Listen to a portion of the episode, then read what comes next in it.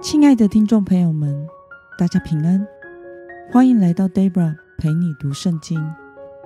今天是二零二三年一月十六号，星期一。今天的你过得好吗？祝福您有个美好的一天。今天我所要分享的是我读经与灵修的心得。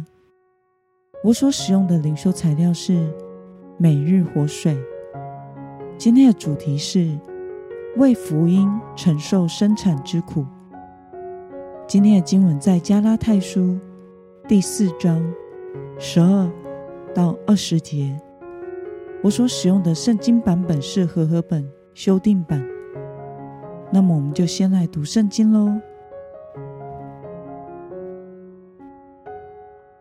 弟兄们，我劝你们要像我一样。因为我也像你们一样，你们一点没有亏负我。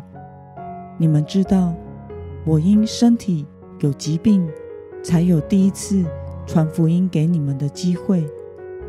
虽然你们为我身体的缘故受试炼，却没有轻看我，也没有厌弃我，反倒接待我，如同神的使者，如同基督耶稣。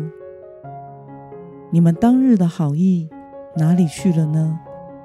那时若办得到，你们就是把自己的眼睛挖出来给我，也都情愿。这是我可以给你们作证的。如今我把真理告诉你们，倒成了你们的仇敌吗？那些热心待你们的人，不怀好意，是要隔绝你们。好使你们热心待他们，在善事上时刻热心待别人，原是好的，却不只是我与你们同在的时候才这样。我的孩子们啊，我为你们再受生产之苦，只等基督成形在你们心里。我期望现今就在你们那里，可以改变我的口气。因为我为你们心里难过，让我们来观察今天的经文内容。保罗希望加拉太的信徒能像他一样，为了传福音，放下犹太人的身份。那些假教师热心的目的，并不是为了让他们跟随主。保罗表达期许信徒们。能够学像基督，他心里难过的，宁愿为他们再受生产之苦。让我们来思考与默想：为什么保罗用生产之苦来形容基督成型在信徒心里的过程呢？保罗常把他所传福音建立的教会和信徒。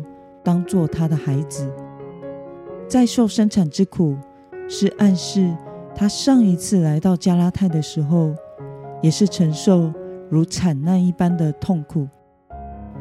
今天经文中提到他当时身体有疾病，带给他们试炼，很可能是保罗他当时因着传福音的辛劳，以及受到迫害。所带来的身体上的伤害是明显可见的，使加拉太人在接待保罗时要承受别人异样的眼光，以及对于保罗所传信息有问题的传言。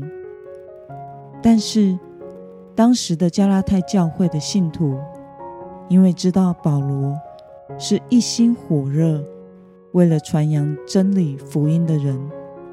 就不顾一切的用爱心、热心接待他，但是现在他们受到了假教师的影响，而使他们与保罗所传的福音有了歧见，因此对保罗的态度也完全转变了。保罗为此指责那些假教师的热心是不怀好意的，并不是要将人。引向真理、引向神的，而是要将人引向他们，好使信徒跟随他们。保罗为了他们接受了假的教导，走向了歧路，不再认同保罗在福音上的教导，他心里感到非常的难过。因此，他宁愿再经历一次像当初如同生产之苦那段痛苦的时期，也期望加拉太的信徒们能够回归真道，回到拥有基督耶稣生命的信仰之中。那么，看到保罗愿意为加拉太信徒能学像基督，回到真道，而再受一次生产之苦，对此我有什么样的感受呢？每一个灵魂的得救，时常都是因为有另一个人的劳苦和委身付出，只有这样的付出。才能结出属灵的果实。为了建造加拉太教会，保罗摆上了他自己。现在，为了修复教会，修复他们与神的关系，恢复生命有基督的样式，保罗说他愿意再一次摆上他自己，无论代价再大、再痛苦，他都在所不惜。我想。这是对基督福音的使命，也是对待属灵儿女的爱。失去自己孩子的信任，并且亲眼见到孩子走向歧路，失去救恩，这是身为属灵父亲的保罗深深难过的。Debra 也有过经历了花了好几年的时间所带领的团队。因着当时的一些教会的处境而整团散掉过。当时的我在外会实习服侍，等到回来的时候，再看到的光景，只能用深深感到遗憾和痛心来形容。多少年的时间过去，我无法忘记他们，那是多么深刻的属灵情分。我不断的悔改、检讨自己，也为他们祷告，能够有机会再回到主的面前。直到开始建立第二批团队时，我都小心谨慎的敦敦教诲他们，要好好的跟随耶稣基督，忠心于教会。无论遇到任何的处境，都要保守自己，活在耶稣基督里。绝对不可远离神。我在不断的教导和劝诫之后，被差派到现在的牧养的教会。远观过去所牧养的羊的发展，我知道有些人还在基督里侍奉，有些人不在了。我的心里渐渐释怀。身为属灵父母的我，真心的已经尽了最大的力量了。该负的责任我已经做了，他们现在有很好的牧者牧养他们。对于我第一批的孩子们，我也相对较能释怀了。以当时的我，虽然没有现在的属灵成熟，但应该也是尽力了。我们努力传扬福音，造就信徒，但是羊。也总会有因着各样的因素而被毁坏的。